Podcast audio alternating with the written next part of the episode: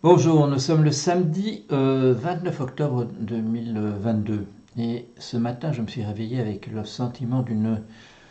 C'était pas de la bonne humeur, c'était plutôt de la sérénité. Voilà, j'étais, euh, je me réveillais, j'étais complètement apaisé et pour moi il ne faisait aucun doute que c'était le rêve que je venais de terminer qui m'avait mis de, dans cette de cette humeur, voilà, qui m'avait permis de me réveiller avec ce, sentiment de, bien-être, de, de libération. J'ai mis un moment à essayer de, retrouver ce rêve, ça rien ne me venait, si des bouts de, voilà, des, amorces mais de, de, rêves passés, de jours précédents. Et euh, il m'a fallu un certain temps pour tout à coup que l'image me vienne. C'était le rêve, c'était la chose suivante, c'était que nous apprenions que le soleil était en train de s'éteindre, voilà. Et euh, dans mon rêve, il n'y a même pas le temps d'une réaction. Moi, j'apprenais la nouvelle et, euh, et, je réfléchissais un petit peu et, euh, je me disais, voilà, on n'a jamais réfléchi à ça, on a réfléchi qu'à des choses dont nous étions responsables nous-mêmes. Euh, nous avons commencé de parler à, juste titre d'extinction, mais, il y a encore des choses beaucoup plus vastes. Nous sommes dans un immense univers.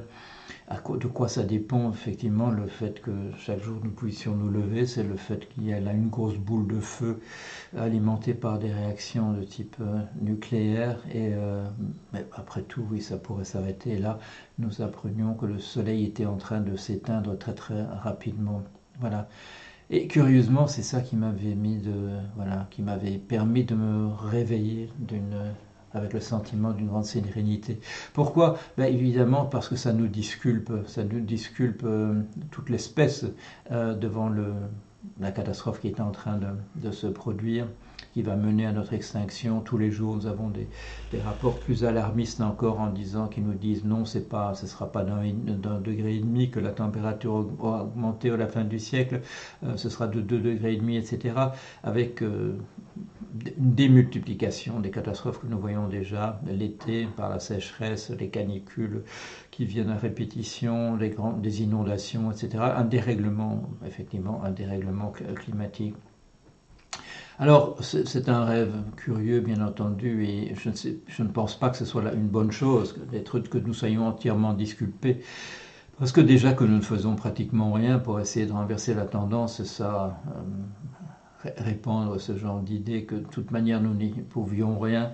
Nous sommes une espèce à la surface d'une planète, nous faisons, nous étions une espèce colonisatrice, c'est-à-dire que nous avions inscrit dans nos gènes le fait que nous voulions nous répondre partout où c'était possible, et nous, nous, avons, nous avons réussi au sens où nous démultiplions, mais nous avons complètement défoncé la capacité de charge de notre environnement pour une espèce comme, comme la nôtre. Alors, c'est peut-être pas une bonne chose de voilà, c'est peut-être une bonne chose pour moi à titre privé d'avoir un rêve comme celui-là, mais c'est peut-être pas une bonne chose de le, raconter.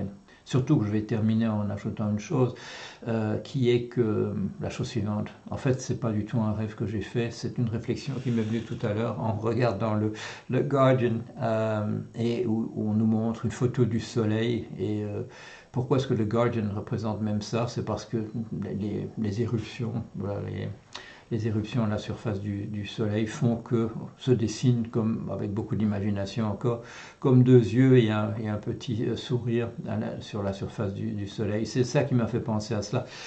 Euh, ces irrégularités à la surface du Soleil montrent que ce, ce sont des processus de type, de type chaotique qui ont lieu là, c'est-à-dire ce sont des choses qui vont dans un sens particulier de manière un peu statistique, mais tout ça pourrait très bien s'arrêter. Et donc c'est pas un rêve que j'ai fait, c'est une réflexion sur le fait que nous vivons dans un grand univers où nous dépendons, je dirais, tous les jours pour notre survie de cette, de, fait que cette chaleur et cette lumière soient produites là de manière qui nous paraît discontinue et qui existe effectivement depuis, des milliards d'années.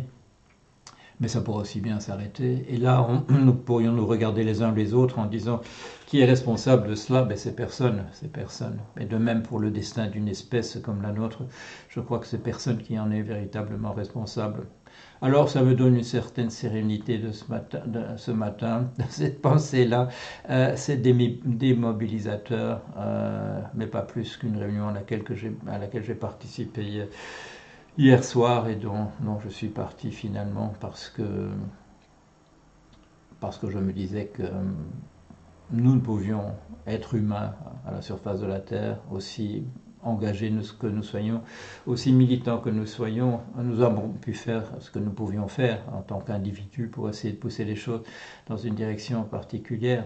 Mais euh, finalement, nous, nous sommes effectivement qu'une poussière à la surface de, euh, d'un grand tas de poussière qui est la perdue dans, dans l'espace pour, euh, à mon sens, moi qui ne crois pas au Big Bang, pour l'éternité. Voilà, allez, j'espère que ça vous mettra aussi, euh, sinon de bonne humeur, que ça vous permettra de passer une, une journée dans une relative sérénité, parce que l'actualité, quand on la regarde, ne, ne nous pousse pas effectivement dans cette direction-là. Voilà, allez, à bientôt.